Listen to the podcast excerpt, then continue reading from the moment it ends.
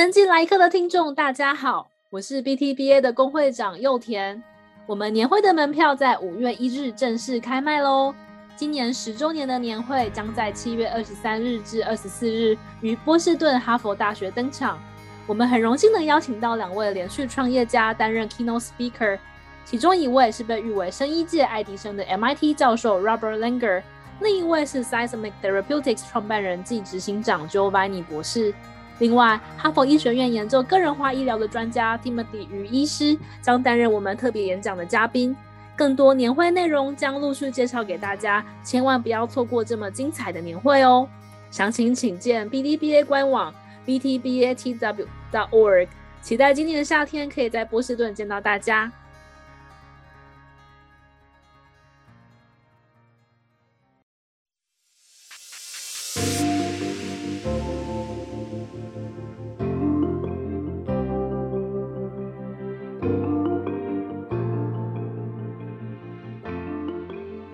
Failure 是创新很重要的价值，这种 innovation 的 power 都来自于冒险的精神。这个冒险就是 venture capital。大家好，欢迎回来到生计来客，我是今天的主持人范恩，我是今天的主持人乃群。今天呢，我们邀请到一位在台湾产官学医都经验相当丰富的前辈。他曾经担任过行政院疾病管制局首任局长、健保局总经理、阳明大学公卫兼任教授，后来更转职到台湾生技创投，在产业界继续为台湾生技业付出。让我们来邀请张恒仁教授。大家好，非常荣幸今天可以接受你们从 Boston，也是我曾经待过的地方的访问，跟大家分享一些经验跟看法。首先是教授，您的经验其实是相当丰富。那我们可不可以先请教授先自我介绍一下您的经历，然后这几年在做哪一些事情？我是医学院毕业之后就进入公共卫生，一九八六年到了 Boston，美国哈佛大学的公共卫生学院待了一年多，回到台湾就进入政府体系，所以我在台湾的政府的公共卫生行政体系呢待了大概十六年。最重要的经历刚刚已经介绍了，就是我是首任的疾病管制局的局长，跟第三任的健保局总经理。那这两个 agency 在过去这个二十几年来都变成非常有名，也是因为这样子，大家就比较认识我。二零零四年我离开了这个政府，在二零零五年我又回到呃母校呢去做 visiting scholar。差不多半年的时间，我就回到台湾，加入生技创投的行业。这个是一个一百八十度转弯的一个 career，从一个完全是 public domain 走到 private domain，就是 venture capital 生技创投，一直做到今天。因为台湾在生技产业跟创投这个领域呢，是 quite primitive in a sense，就是还在非常 early 的 stage，所以 I made my name as a result。虽然我是 relatively Newcomer to this industry，因为这个原因呢，呃，我就一共写了三本书。第一本就写台湾传染病的故事，第二本就写台湾的生技，那第三本就写台湾的健保。所以这是我非常简单的过去这个几十年来的经历。对啊，教授经验很丰富，我们很期待听您分享更多不同阶段的经历。那今天其实我们有两个主题，我们都很想跟教授谈，都是和教授过去非常丰富的经验有关。那张教授其实也很乐于跟大家分享，像是教授刚刚提到的，有了三本书，传染病、跟生计新创，还有健保相关的书，其实都写得非常的丰富，然后有完整。那我们自己读完之后，也觉得真的跟教授学到很多。像是健保的部分，其实我觉得我们有一些健保的价值。台湾人可能很多都觉得，诶，健保这个东西对国民来说是一个很棒的制度，值得骄傲的一个东西。但是其实健保在教授的书里面真的谈到了非常多，就是改革的方法，或是有一些争议等等的不同的东西。那我觉得教授都做了很完整的探讨。那今天很荣幸邀请教授到我们节目上，所以其实我第一个问题想跟教授聊一下台湾的全民健康保险的核心价值。我们有些人会说，诶，健康保险它可能有一点点保险的元素。那保险一般人熟悉的可能是商业保险。那其实台湾健保，另外一些人也在讨论说，诶，这个到底是一个社会保险，还是它其实就是一个社会福利？其实这几个名词听起来很熟悉，但是我觉得它有很多细节的地方是有一点微妙的。所以想请教授跟我们讨论一下，说，哎，健康保险在台湾的这个版本，它的本质是什么？全民健保它的价值在二十几年前开办的时候呢，在台湾社会并没有被很清楚的讨论过，这个是比较特别的一个现象。一直到今天呢，很多人都还是会有一些不了解的地方。那最有名的就是说，健保怎么做得像社会福利，这个是 very common 的一个 misunderstanding。那为什么会有这个看法呢？因为台湾人把社会福利看成是一个 purely free 啊，由政府提供的 whatever benefit 或者是 services，所以叫做社会福利。那大部分人也认为说，保险呢就应该要有自己负担的一些责任。会有这种看法的人呢，通常是比较把保险看成商业保险。所以他的第一个不了解的地方，就是那到底商业保险跟社会保险有什么差别？那第二个就是说，那是不是健保呢？就自己应该多付一点钱，不像社会福利这样子的，完全是免费的。那如果从这个角度来看呢，全世界在做这个全民健保，其实在英文或者在世界卫生组织，它用的叫做 Universal Health Coverage，叫做全民健康覆盖，就是用什么方法去保护你全体国民的健康。那这个 coverage。它讲的是覆盖，它并没有讲说你要用什么手段，所以我们讲说最有名的以社会福利为手段，那就是北欧的国家 Nordic countries，那他们有很高的 tax rate，and everything 是 from womb to tomb，这个非常有名的英文，就是你出生啊，甚至你妈妈怀孕就已经是国家在照顾，一直到 all the way until you die，所以这个就是有名的社会福利。那另外一个 model 呢，就是有名的英国的，我们在台湾把它叫做公医制度了，英国叫做 National Health System，它事实上是 tax finance，也是由国家的税收直接来办医疗啊，所以它的医疗是公办公营为主。那第三个就是我们大家最熟悉的全民健保，那全民健保有多种形态啊，你有这个 Dutch system，你有 Japan，你有 Australia，neither than Canada，那台湾当然是 among 这些 system 里面，社会保险跟商业保险最大的不同点就是社会保险它一定有它的 mandate，就是强制性。所以我们在 Obama Care，我们常会讲说什么 mandate，因为如果你不参加保险，它可以去罚你的 employer 或者罚你这个 individual。那它变成 mandate 的时候呢，你交的保险费在财政学上它就是一种 tax。那它一旦变成 tax 的时候，它就是 social insurance instead of commercial。那这什么意思呢？Commercial insurance 是 voluntary，这是第一个最大的差别。要不要保是你的事情，social insurance 呢是大家要一起保。那这个有保险学上面、经济学上面的原因，就是说如果你没有把大家 pool 在一起，我们在讲 risk pooling，insurance 是 about risk pooling。那你就会有些人是没有办法被 insure，这个 uninsurable 最重要就是你有 pre-existing condition，这个就是 Obama Care 的最重要的精神。Obama Care 因为美国没有全民健保，美国有 Medicare 有 Medicaid 啊，有 Blue Cross Blue Shield 跟各种 health plans，所以他做一个 mandate 就是要让这些已经生病的人，因为他买不到保险，你要知道。一旦你得了 cancer，你的 insurance rate 会高到你没办法。所以用社会保险呢，它跟商业保险的最大的差别，第一个就是你不会带病投保了。你要知道，你去投商业保险，他一定会跟你讲说，如果你已经有什么 condition，那我就不付你了啊，要不然我怎么付你？你的 risk 是比较高嘛，这个是很简单的。第二个就是社会保险，它并不是用经验费率 experience rating，而是用 community rating。这什么意思呢？其实最重要的意思就是，像你们买汽车保险，如果你开快车，车祸很多，你的第二年的费率就会高很多嘛。但是社会保险不能这么做，它是用 income 来决定你的 rate。所以因为有这些误解呢，台湾人不喜欢社会福利，大概被抹黑的了，就是要缴很多税，反正。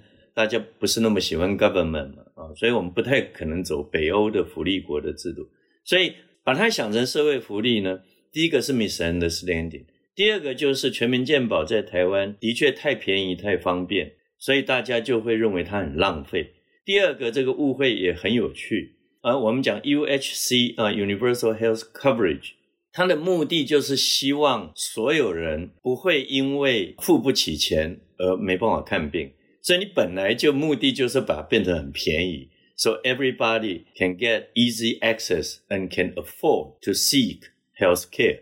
所以本来我们的目的就是这样子，那你把它弄得便宜之后，我们又后悔了，因为把它弄得便宜呢，那就会比较浪费。这个呢，在经济学上呢是 well established 的一个 fact，这个 theory 就叫做 moral hazard。人类对他自己的行为呢，最重要的 constraint 就是 money。所以我常常开玩笑说，呃，如果搜狗百货从明天开始全馆一折了啊，你相信他的货品不会被抢光吗？因为我们全民健保之后呢，呃，literally 是把全台湾所有的 health care 呢变成全馆一折，也就是说，你只要付 at most ten percent，you can do whatever you want。那 the only reason you don't want to do that 是 health care in itself 并没有 benefit。我这样讲好了，我现在送你们一个礼物呢，这个价值是几万美金呢，这个礼物叫做 colist cholecystectomy。就是把你的胆囊割掉，那你没事割胆囊干嘛嘛？对不对？哎，但是它价值五万美金啊，啊，或者说我帮你装一个 stent，OK，free，do you want to do it？你当然不要嘛，你一定是生病才有这个价值，所以你会浪费的东西都是你认为你有价值，但是对你无害。你不可能有有事没事去医院住一下啊？你觉得享受一下医院的氛围，你不会干这种事。所以其实这个浪费都是比较 low level 的，台湾人最喜欢讲的就开了药不吃嘛，那我常常跟大家讲说，开药不吃这有什么稀奇啊？所以我书里面写了很多这种故事嘛。有有有啊，药本来就病好了就不吃啊，你家里本来就应该放很多药，in case of emergency，你总是要有 aspirin 或者是 Tylenol。啊，或者是什么皮肤药、感冒药，你都应该有。你总不会真正有问题才去跑 emergency room pharmacy。嗯，嗯，尤其是年轻人，你们可能一年下来什么都用不到，那些药就 expire，你当然把它丢掉嘛。嗯，那这个叫做浪费吗？这个不是嘛。嗯，但是台湾人对这一些小的浪费呢，很喜欢讲这些故事。嗯，浪费其实是一个假议题的，但是 it has dominated 台湾的 media 跟 public debate。For more than twenty years, so amazing. 所以台湾人最喜欢讲的就是浪费，然后最喜欢讲就是使用者付费。嗯，所以简单的做一个总结，台湾人在讲这个误解的时候，他基本上是认为免费的医疗是不好的，但是他又忘掉了 That's exactly the purpose of 全民健保。所以回过头来讲，就是我们并没有真正在这个社会很 formally 去 debate Was it right? 虽然我们全民健保的 approval rate 是 amazing ninety percent approval，但是我们没有真正 debate，所以每次在讨论问题的时候呢，我们常常忘了我们在 debate 什么。那很多人在讲使用者付费，那就忘了说全民健保如果要回到使用者付费是做不到的，你必须要把健保这个制度把它放弃。我们可以断美国制度啊，就是自己去买 commercial 啊。那我相信你们在美国当然知道，美国的制度最大的缺点就是很贵嘛。美国的保险费大概台湾我们缴台币，你们缴美金了。美国当然就是全世界最贵的制度了，在台湾大家都有非常多的误解，所以 public debate 常常会失焦。教授其实讲到一点是我觉得核心的一个价值，就是说健保的一个最重要的目的，就是你要确保覆盖之下的这些国民或是在这个地方工作的人，他不会因为生病就造成经济上非常非常大的负担。那我想这个是一个很重要的价值。其实，在这个架构之下，很多东西就是一些选择。像是我们讲到浪费的话，为什么会有一些小病就一直去看医生，就是花很多钱跟医生的时间。另外一方面的话，就是如果我们要解决这个浪费，那可能就是我们在就医的方便性上面就会牺牲很多。那其实最后也是在一个天平上的另外两端，那就是需要做这种很困难的决定。是，其实你讲的非常好，就是 it's about trade off。就是取舍或者是选择，而全世界大家只有看病不方便的问题，全世界只有台湾叫做看病太方便，所以我们的问题都跟别人长得不一样。台湾真的是有点奇怪。我们在 health economics 就是医疗经济或者是健康经济学最重要的一个 term 呢，就是 accessibility，access to care。所以我们一天到晚在讲 barrier to access。哎，在台湾呢，我们不谈这个，我们说因为台湾看病太方便，所以我们设法让它不方便一点 啊，这个是很有趣的现象。所以台湾有很多 advocate，很多 expert 说，我们应该 adopt 西方国家的家庭医师制度或者转诊制度，也就是说，你不应该看病那么自由，那么方便，那就会比较不浪费。不过呢，在过去二十几年来呢，nobody has succeeded。我相信他会有很多 public 的 opposition。I'm not a big fan of compulsory，就是一定要去 family doctor，然后你要去找 specialist，一定要 referral。I'm not a big fan 啊，因为我们的确是少数可以做到。比方说你要去看眼科、看皮肤科、看耳鼻喉科，在台湾你就直接 walk in 啊，make an appointment。但是的确很多人认为这是不好的，所以这个 debate 就是说。 We want to trade convenience 跟所谓的浪费。当你想清楚之后，就是说，假如我们的 primary goal 是要保障人民不会因病而贫啊，这是第一个。因病而贫通常是 catastrophic 的，就是大的了，大病那太贵的，你付不起才会 bankrupt。所以我们讲 medical bankruptcy 这个 term 就是这么来的，嗯、就是因病而贫。第二个就是说。因贫而看不起病，这个就跟 access 跟 affordability 有关。所以使用者付费呢，如果你把它用的太贵，那就会比较穷的人他就会看不起病。这个就是公平性的问题。所以我们在讲啊，equity、equitable 都在讲这些 issue。所以这些辩辩论讲来讲去，就是说我们享受了全民健保的 accessibility 跟 affordability，然后我们现在觉得它太浪费嘛。所以我们要去处理浪费，我们就要减少 accessibility，那让 affordability 降低。所以我们现在在追求的都是别人比较不容易达得到的目标，我们达到了，然后我们现在觉得我们的制度不好，这是很有趣的现象。台湾刚好刚刚发布要提高 copay，所以会稍微贵一点点。台湾的人讲的贵呢，在国外都是少一个零了啊，或者是台币换美金。看个病需要缴十块美金，台湾人就觉得很贵，所以现在大概是把十块变成十五块美金，或者是二十块美金，所以我们就会觉得比较贵了。至于这个是不是会解决大家心里想的，它绝对不可能。原因是因为我今天把全部的医疗变成一折，我现在只是变成一点五折，或者是也没那么高。基本上我们做了全民健保之后，就必须要忍受一些浪费。那这个浪费其实是一个 perceived，其实在二十年前我就做过这个 survey，我们去问大家说，你认为谁在浪费健保？ninety percent 的人都讲别人，只有 ten percent 人承认他自己有点浪费。哦，那 ninety percent 都是别人，不是讲的就自己吗？Right？所以其实呃，哪有别人在浪费，都是我们自己在浪费。但是重点在这里，ninety percent 人不认为他自己在浪费。就是说，我看病都是应该的，别人看病呢，有可能是浪费，所以这是 perception。那它的 fact 是什么呢？它的 fact 就是说，当你把价格弄很低的时候，你使用医疗当然会比较多嘛，这个哪用讲，对不对？你今天去买你的高血压药、糖尿病的药，那你只要十分之一的价格，你说不定就会买多一点呢、啊。就是 in case 我不够的时候怎么办？啊，我旅行的时候多带一点呢，哎，结果带一带呢，自己我又不知道忘到哪里，皮箱里面有一些，三年之后才找到。其实人类有太多的理由会把一些东西给忘掉。如果你认为这些都浪费，我们平常浪费的东西多了。所以简单的讲，it's a perception。不过这个 perception 在台湾整个社会是非常强烈的。总结一下你这个问题，就是我们其实还没有很认真的去 debate 说。那我们真的那么反对我们的全民健保那个价值吗？你真的觉得这个浪费是一个 evil 吗？evil 到你你觉得要把它消除吗？假如把它消除，meaning 我们要 drastically 或者 dramatically cut back 健保的 benefit，或 even 是 abolish 全民健保这个 program，do you agree？呃，其实你只要随便问一下身边人，其实大家都支持全民健保，但是 on the other hand，他又希望不要那么浪费。所以大家在 morally 或者 psychologically 有一个很大的 conflict，所以他常常会有抱怨，这个抱怨就会 lead to public debate。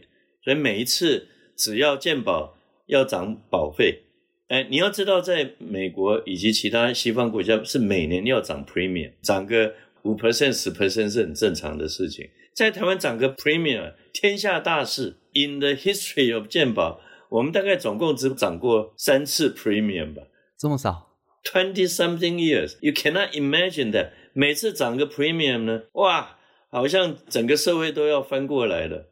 不过最幸运的人就是现在这个阿中部长了啊。他在前年底涨 premium，因为在疫情高峰，他的 supporting 很高，哎，居然没有人骂他。呵呵，第一次涨 premium 的时候，我在当健保总经理，哎，我们被骂到臭头，还有几万人上街头丢鸡蛋哦。这个是 two thousand and two，the year before SARS epidemic，所以 it's long long time ago。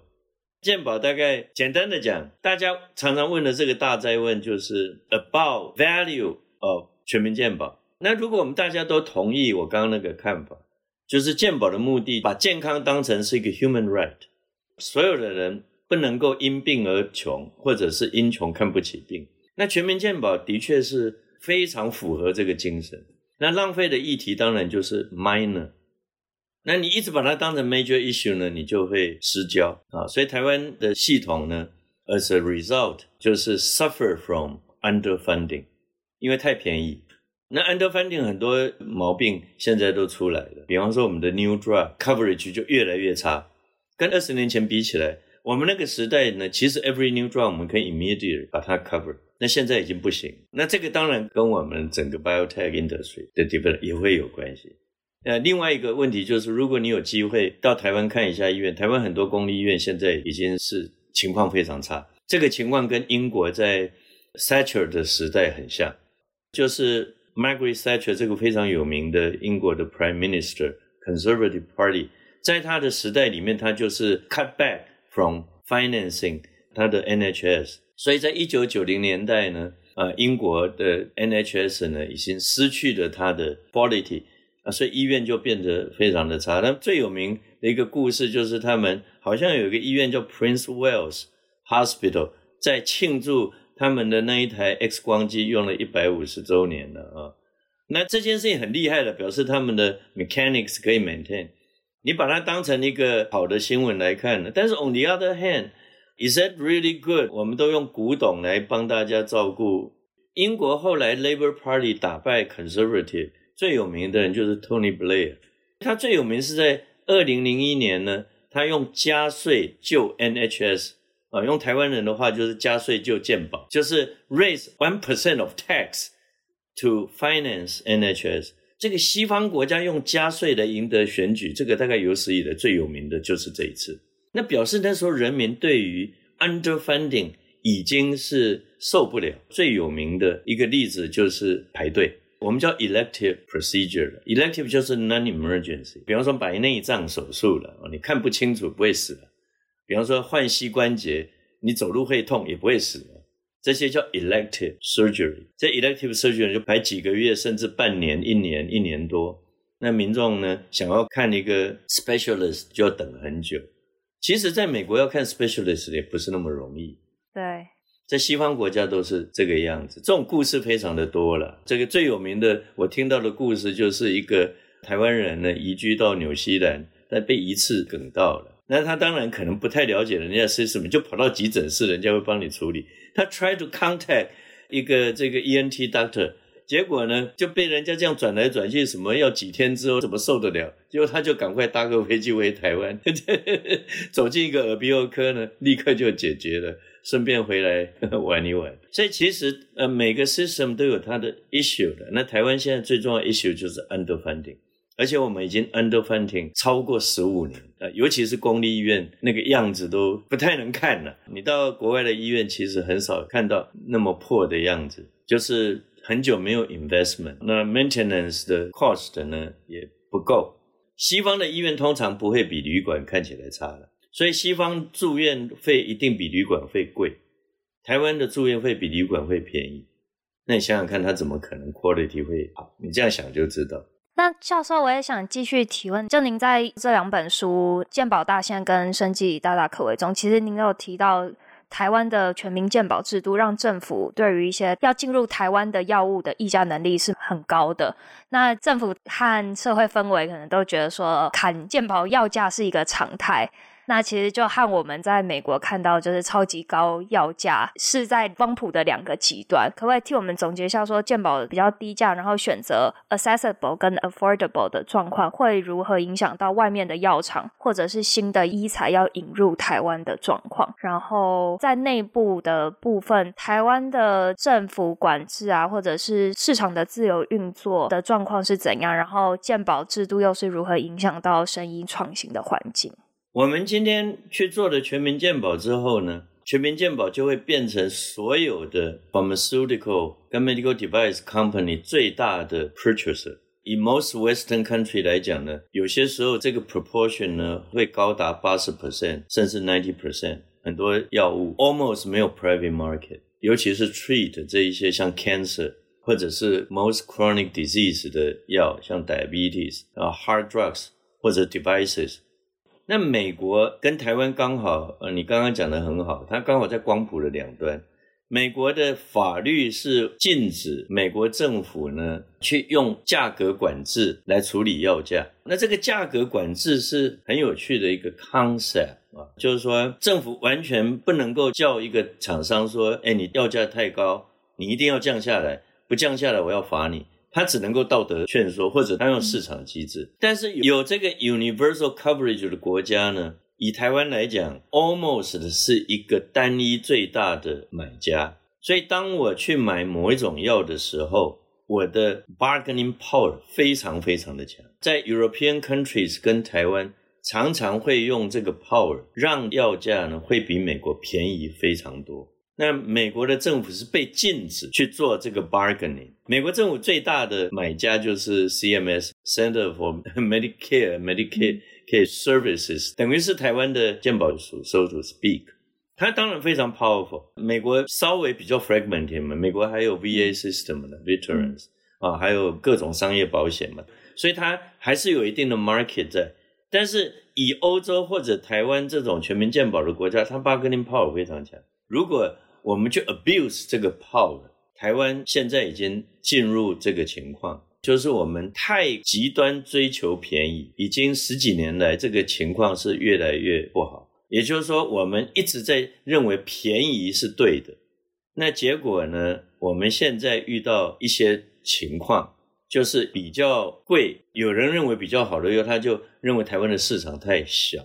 我们知道老的药 patent expire 之后呢，我们会有 generic 出来 competition，那在美国制度里面，它是由 consumer 去决定的。美国最常用的叫做 tier copay 的，就是说如果你接受 generic 啊，你只要付五块钱的 copay；如果你要选 brand，你可能要十几二十块甚至三十块的 copay。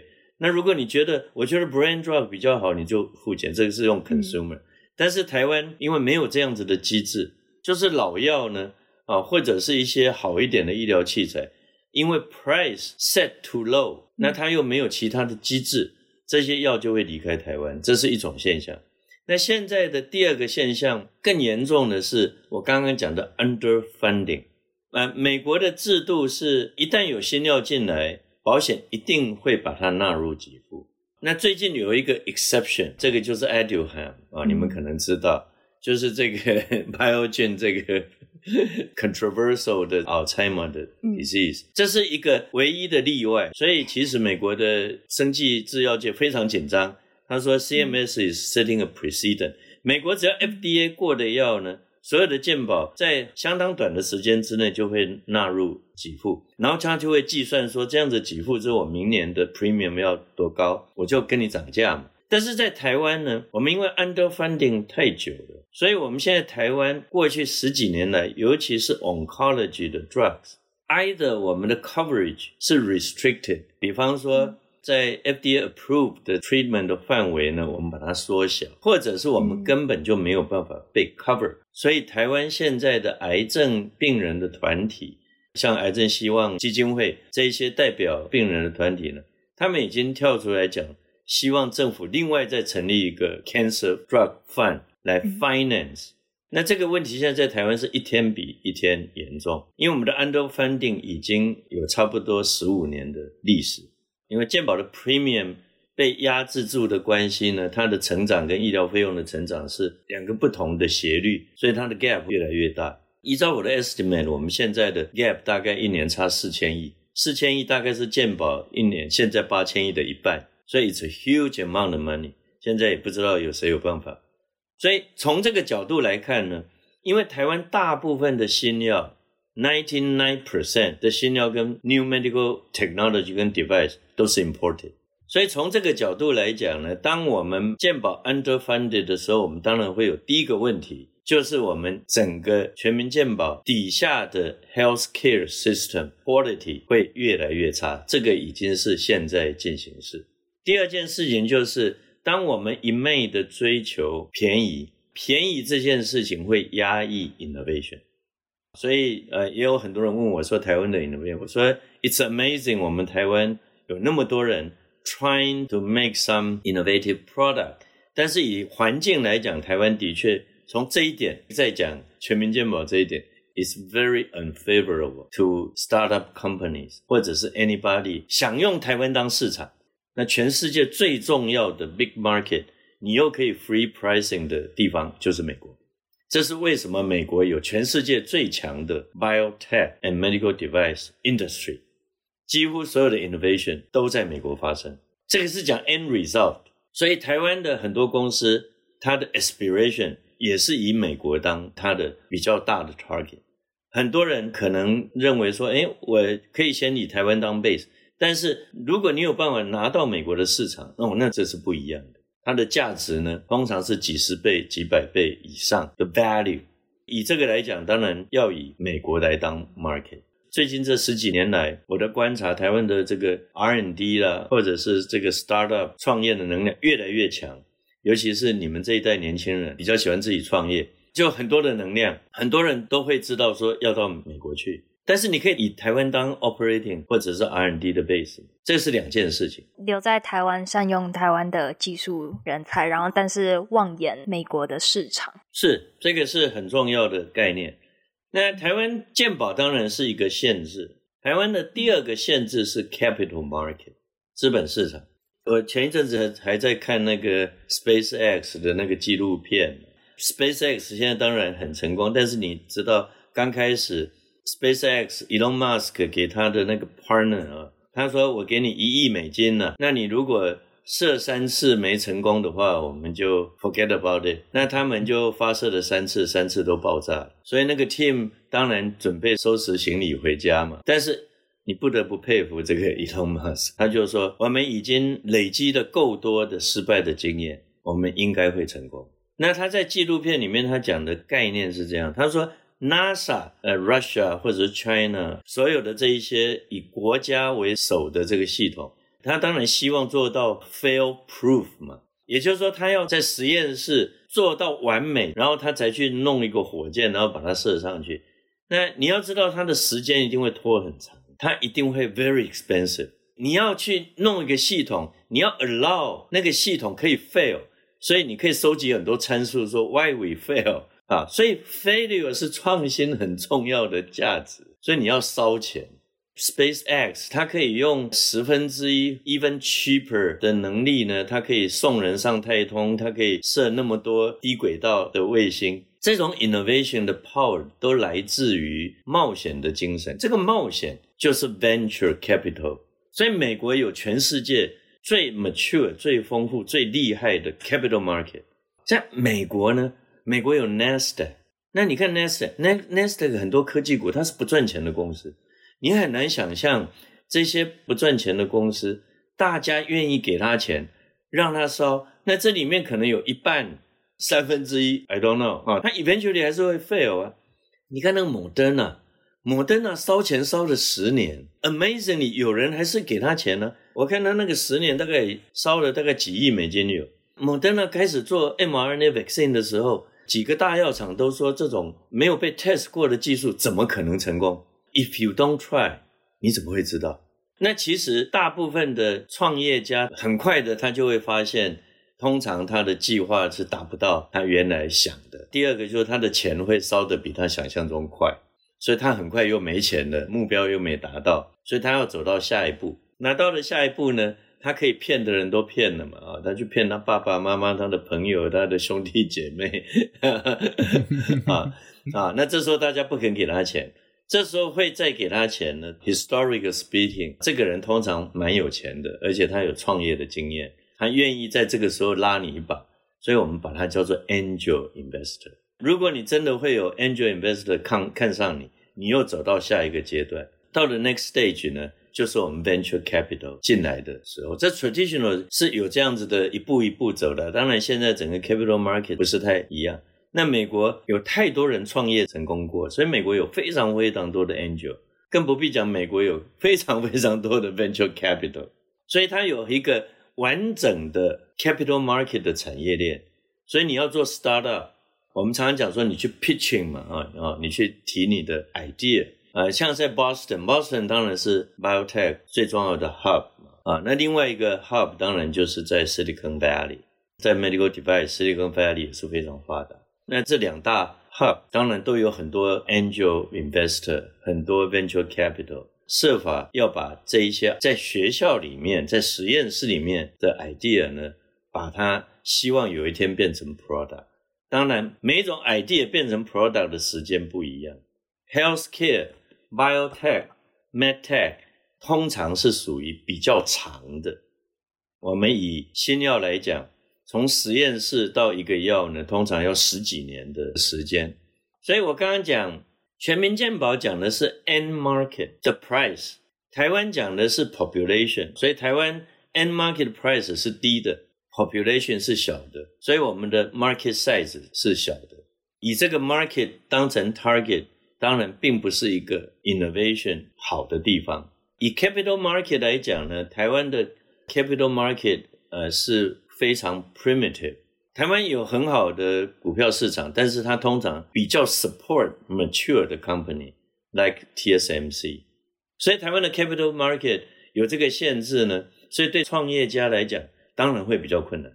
那台湾也有很多 family friends and angel investor， 所以前面的这些小的资金在台湾倒不难，是到了后面要大资金的时候是困难的。那 venture capital。还做一件事情，因为大部分的 venture capital 的 general partner 啊，如果你们知道 venture capital 的概念，它通常是很有经验的人当 GP，出钱的人叫 LP 嘛，啊，limited partner。所以 venture capital 这些 general partner 他通常很有经验，所以他可以帮着这个 startup company 去找到一个成功的路。那这个成功的路以 innovation 来讲，产品成功是一种成功。产品还没有成功，人家就看上你，把你买走，这也是成功。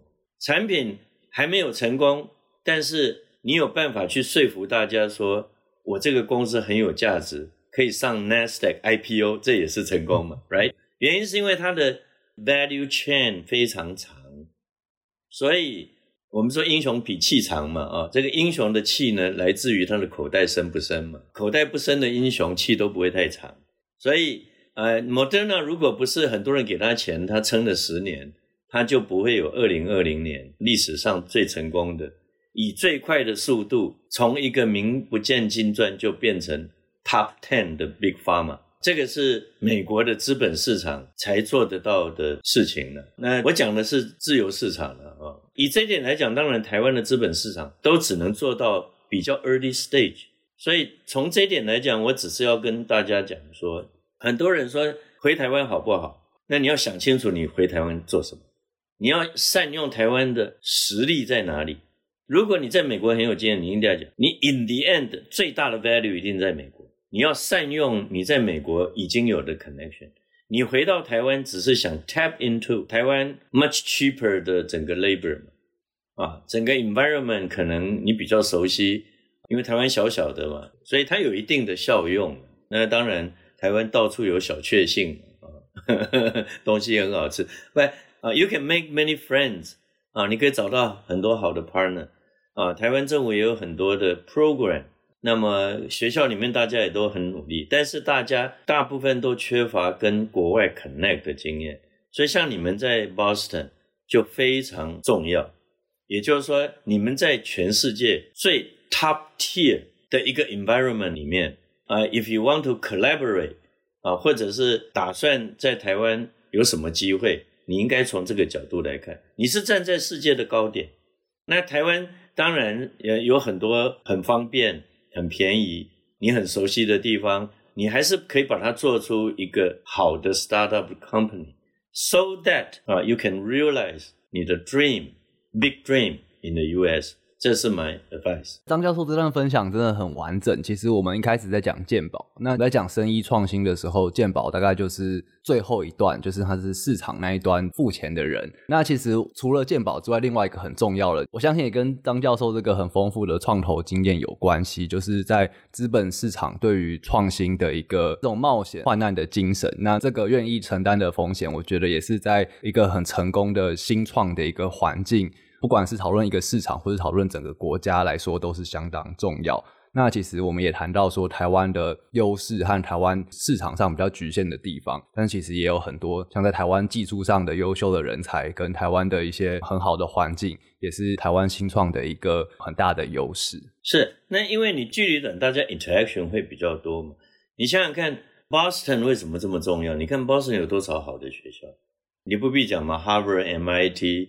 BU Tufts 啊，对不对？那有多少好的医院，对不对？美国最好的医院，一堆都在 Cambridge 啊，都在 Boston 呢啊，啊。然后这里面有很多 engineer，MIT 里面的这种呃，全世界最好的 engineer 的 brain 全部都在那里。然后有一堆钱在那里等着要把这些技术带到火星吧，啊，whatever 啊。所以它当然是最 perfect。但是台湾也有个小小的，你想想看，你如果以新竹以北这个三分之一左右这个台湾当一个 center 来看的话，你看我们有多少大学，我们有多少好的医院，嗯，有多少 engineer 啊，在这边我们跟随时随地可以在一起。那当然这里面有很多有钱人呢、啊，有很多 angels 啊，啊，具体而为，我们当然有那个条件，只是这个条件受到我刚刚讲那些因素来讲。比较传统的台湾人就是说，我开一个小公司，我赚一点钱，那也不错啊。一个小小的公司，每年做个 couple million US dollar，赚个一点点钱，总是比你领薪水好嘛。啊，台湾人很擅长开这种小生意的啊。但是 big dream，if you are trying to be the top of the world，你的 target 是美国，你一定要知道美国人在做什么。我常常跟人家讲，生病是不得已的事情。如果你可以选择要生什么病，你一定要生美国人有的病，才有药医。为什么？这很简单的道理嘛。美国人生了病，他才有钱去 develop。血有病为什么会留下来？血有病是因为贵族的基因，hemophilia。他如果不是贵族，他怎么会活得下来？他十几岁一定死掉，因为他很容易流血。哦，所以那个基因会留下来，一定是 有钱人的基因才会留下来，穷人的基因都死光的了啦。所以这个是是呃人类很有趣的现象。但是如果你很 comfortable，并不是每个人都想做 big dream。你要做 big dream，你的那个我们才讲说你的心理的素质所需要的 momentum，你的团队的实力，not everybody is up to that test。所以，the second reason 你 want to come back 就是台湾的生活比较 comfortable，right？你当然要想清楚，你为什么要回台湾？你要找什么样的 partner？你希望的路啊、现在大家越来越清楚说，这个 money is not everything 啊。那 success 你可以自己去 define。你可能觉得一个幸福的家庭是最重要的，你可能觉得我跟一群在一起，我们做一件事情，但是我不一定认为赚大钱是最重要，但是。Healthcare 这一点，你大概很难去找一个东西，因为它烧很多钱很长。所以呢，如果你要做的是小确幸，你大概很难在很 serious 的 new drug 或者是 serious 的 medtech 这里面找到一条路去满足这一点。medtech 比较容易的，你大概还是有办法去做一个 software，然后呢就在台湾用，诶，有一天用的很好，它有一定的 market，那你也 survive 得很好。但是你 ultimate test 一定是在美国，美国是全世界 value 最高、reward 最高的地方。那为什么会 reward 高？就是因为它的 capital market，也就是说你的产品不一定到成功的时候，capital market 就有可能 reward 你。那这个就是 IPO。那跟 IPO 很像的就是 acquisition，你被一个 big pharma 或者 big medtech 买走你的产品。所以在美国常常有很多人创业成功，就是这样子，他用几个 million 就创造了几十个 million、几百个 million，甚至 billions of value。这个是新的 American Dream。台湾当然设法想要 copy 这个文化，当然台湾离这个很远了。但是我们的确有很多人在 create 很多不同的 business model。你的人生并不是追求最大的钱，那你就不一定要待在美国嘛。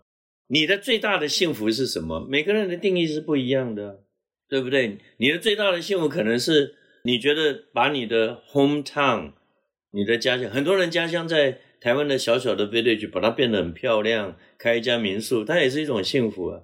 呃，then welcome back，欢迎大家回来。教授，其实我想要问一下你个人的经验，就是在你的职涯上，因为你的转换其实非常的丰富。你原本是念医学系嘛，然后你毕业之后你就决定，哎，我要来走工位。像你刚刚自己讲的，就是你不是一个 money first 的人，所以你去走工位，然后做了健保，然后最后最后你又转到了生技业的创投。所以其实我觉得一直在做转换，我觉得是很特别的经验。那能不能分享一下，说你有没有因为你这样子很多元的经验转换，然后造成一些你在决策上，比如说像是 transferable 的东西，就是从 A 领域带到 B 领域，然后让你发现说，哎，这是你自己一个很独特的性质。哎，我的经历不是 by design。那呃，我最早会进入公共卫生是被我的老师 inspire。那当然进入公共卫生。那注定 income 会比较低，表示我对钱的需求是比较低。但是如果你现在问我，我当然不 recommend 你这样子做啊，除非你家里真的很有钱了啊。那家里有钱是一个好处，你不要把它当成一个 liability。家里有钱，当然父母亲愿意 finance 你做你可以自由做的事情。那这个最有名的人就是林怀民嘛啊，在他那个时代选择这个 dancing 怎么会有路呢？但是他有办法创作那么伟大的。一个舞团，在我们那个时代呢，因为整个经济的情况比较差，因为那个时候刚好是美国断交嘛，最重要的一件事，很多有钱人都搬走了啊，在那个时代有个 major 的 immigration，所以我们那个时候很难看得到未来是长什么样子，所以我们可以做各种选择，这个也很有趣。我们现在这么自由开放，那很多人好像选择反而变少了。所以我在毕业的时候做的公共卫生，这个是个 choice。但是等到我从美国拿了这个 Harvard School of Public Health 的 Master Degree 回台湾的时候呢，那个时候我才发现说，Public Health 最重要的 domain 呢就是 government。那那个时候刚好是一个大时代，也就是说我进入台湾的公共卫生领域的时候是一个大时代。那个是一个断层的时代，也就是说，台湾因为经过了很多的大的事情呢，刚好在一九八零年代的末期呢，台湾非常缺乏具有 medical background 的人进入卫生行政体系，因为我那时候要领的薪水跟一般的公务员是一样的，所以那个时候当然大部分人都不愿意进入这个体系，所以他缺乏人才，因为缺乏人才，我就有非常多的机会。所以我是号称有史以来在卫生行政体系，就是现在的卫福部了。你把福利拿掉，当时卫生跟福利还没有在一起，就是卫生行政体系呢，待过最多 department 的人，我也是唯一的一个呢，待过 disease control 跟 health insurance 跟台湾的 FDA。所以事实上我懂的东西真的很多。那当我懂的东西很多的时候呢，你要避免你自己掉入一个陷阱，这个英文叫做 Jack of all trades，叫做样样通，样样稀松，就是好像什么都懂，很像电视名嘴的。那这个 challenge 就在这里，就是说，你如果常常要变你的 job description，那你需要 train yourself，train 到什么程度呢？你的确要把自己 train 到够内行，那这个是有挑战性的。所以我的朋友常常开我玩笑说，我好像什么东西都可以 comment 一下。Serious speaking 啊，现代人什么东西都要 comment 一下也不难了，你就找谷歌大神就好。啊。但是你的学问不能够只是 Google 一下就有的，那不叫学问嘛。那你现在在 Google 的时候，你当然必须要 much more than that。那你怎么样子把自己做到 much more than that？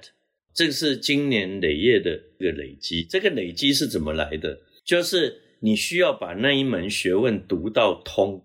这个是 about 逻辑，这个已经是 cliché 了，就是说终身学习，终身学习。现在没有任何东西不是终身学习嘛。我们的父亲、祖父那个时代，你 stick with one trade is all your life 嘛。因为那个时候的 technology 的进步是很慢的，所以你学会一个技术，你当然可以吃一辈子。但是我们现在这个时代变得太快，所以你当然需要有很快速的学习的能力。那这个在你们这个 generation，你们当然都具备这样的能力了。在我们那个时代，这种能力是比较 rare。所以我 happen to be not by choice，因为刚好环境是这么变化，所以我每次遇到。以前都是一些小小的 crisis，我就会有个 new job。然后因为我的 background 比较特别，所以我在很年轻的时候就担任过啊，现在都很 famous 的职位嘛。所以为什么每次被介绍的时候，其实我常常给人家的 CV 都是很短的了，因为其实我给你看那么长，对你也没什么用。我只要跟你讲说我当过疾管局局长跟健保总经理，光光这两个 title，然后我现在在做创投。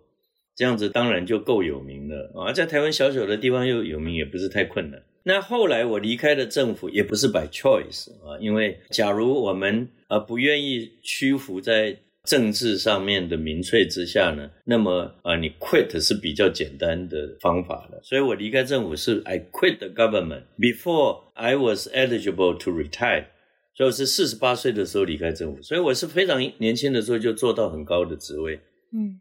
因为我在很年轻的时候就坐很高的位置，所以我辈分很高。Even 到今天，他们现在在位的人，很多人都当过我的 staff，所以我有一个 unique 的 position。所以我很年轻的时候，我当然辈分比较高，然后我又进入这个创投，所以我认识很多朋友。这个是我的人生经验比较不一样，但是很难 copy，因为我那个时代过了就过了。现在台湾的公共卫生人才非常多。啊，你只要电视上每天看像罗一钧啊、庄仁祥啊，那当然做公共卫生的人，我是 the only person 跨到产业界，这是两个 radically different 的 spectrum，一个几乎是 hundred percent public，一个是 hundred percent private，所以我的人生有不一样的际遇的，这个是我幸运的地方。那么在这种产业里面呢，当然 lifestyle。呃，自己比较容易 choose 的，所以我是 much happier。在政府的时候，因为有太大太多的 responsibility，太多的 crisis 要去 manage。It's not my preferred job， 但是 I am glad 我曾经做过重要的事情。那我最喜欢讲的一个例子就是，现在台湾人手上的看病那个健保 IC 卡，就是我在任内的时候做的。那我用的一个 knowledge 去做计划管理呢？呃，是在哈佛大学学的。那那个 technology 呢，叫做 PERT（Program Evaluation Review Technique）。PERT 是美国当时在造飞弹的时候 develop 的一个 concept。But it's about project management 呢，这也现在也不是什么伟大的学问。但是我的确当时是用在在学管理的时候呢，诶，老师上的课，我说这个 technique 不错啊。所以，呃，当我去做健保 IC 卡的时候呢，我们是 one of the very few, if not the only one project。我们那时候说，two thousand and four 一月一号我们要正式上线，we did it exactly。我们好到一个程度呢，连新闻都没有，因为那个时候的新闻呢，只想看政府出笑话。所以台湾的新闻界欧米尔 something 就是说，没有人呢在那个报纸上写说健保进入一个新纪元，理论上它应该是一个很重要的新闻，right？当然，完全。那你去看。二零零四年一月二号的报纸呢，它事实上几乎没有人在报这个新闻，说我们从昨天开始，健保进入一个全世界领先的纪元，就是我们全面电子化，而且我们是用 real time 的 system。那这个 story 当然今天我也不必跟大家讲，大家都知道很重要。但是当时 how we build the system，在一个 public 的 system 里面，这个是 one thing。我觉得很荣幸可以跟大家 share。所以，yes，public domain 不是那么好玩，尤其在民主国家啊，因为现在政府官员很不值钱嘛啊，except 这个疾管署啊，我我在当疾管局的时候也都是挨骂而已。这次 COVID-19 做这么成功，是呃几十年来累积下来的能量，在这一次发，所以 I have very high respect for the team。那当然，这个 team 以前我曾经是这个 team 的 head，所以这一些经验是 unique in its own way，而且很难 copy 的，因为那个时代是不一样。但是这个时代有不一样的机会，所以你看到罗一钧，你看到庄仁祥，他们有不一样的机会。这个社会给他的 recognition 跟我们那个时代也不一样。大家现在越来越知道，哦，原来防疫成功对这个社会是这么重要的。嗯，教授，您的经验真的超级丰富。然后在刚刚提到健保电子化这一件事，我也是突然很有感。那时候好像我们就突然换了一张 IC 卡，但是好像新闻上确实是没有什么报道。但其实现在回想起来，是一件非常厉害也非常有远见的政策。可惜媒体就是比较喜欢挖政府做不好的地方，所以好的事情哦，就舒服的东西大家就不报了，反正生活继续开心的过下去。Yeah，但是我不能够自己把所有的 credit 抓在身上，这是不对的。就要说，这个 idea 是第一任的鉴宝总经理叶金川教授的 idea，so he had the idea from day one。那他在 day one 的时候，他 implement 这个鉴宝。他就希望他 fully digitize，那那是 nineteen ninety five，你们知道 nineteen ninety five 是什么概念吗？好，我讲两件事情。nineteen ninety five 就是 internet 刚开始，Google 还是一个名不见经传的小公司，你要记住这一点。你们有听过黑金刚？有一只很长得很像砖块，有一根天线很高，那个黑金刚，那个只是黑道大哥跟很有钱的人才买的。那个时代，一个 Giga 的 Disk Array 是台币一千万。健保开办的时候，要花两亿台币去买的 Twenty Giga，Twenty Giga 现在丢在地上没有人捡。你很难想象的是，他就 make 那个 decision，说 I want to store every bit of data digitally，那才是真正的 vision。所以我们要 respect 我们的前辈。啊，我们今天我在学校上课的时候，我会跟年轻的学生讲，我们常常讲说，前人种树，后人乘凉；前人砍树，后人遭殃。我们自己如果有机会在 any position，不管是 public 是 private，我们应该想一下说，那我们到底是种了树还是砍了树？那 government 更是，因为有很多 domain 只有 government 可以做嘛。那这里面 disease control 是这里面最有名的一个领域嘛。你曾经在那里，你回去看你那个时代，你就说，哎，那 Have I done something which benefit the world？其实很小的事情都是 benefit the world。不过我只是说，I was lucky that I was in a very high position, in many high position, uh, in the government. 那 I hope when I die, I will not regret，因为 I have done something which made a difference. 啊，to the country, to the people，这个其实是人生有办法讲这句话，你会觉得 we are very honored and pleased that we have been able to do so。 但这种机会并不是很多人都有的，并不是每个人都可以变成庄仁祥跟罗一钧，因为你必须要 made choice，so that 你会进入这个领域。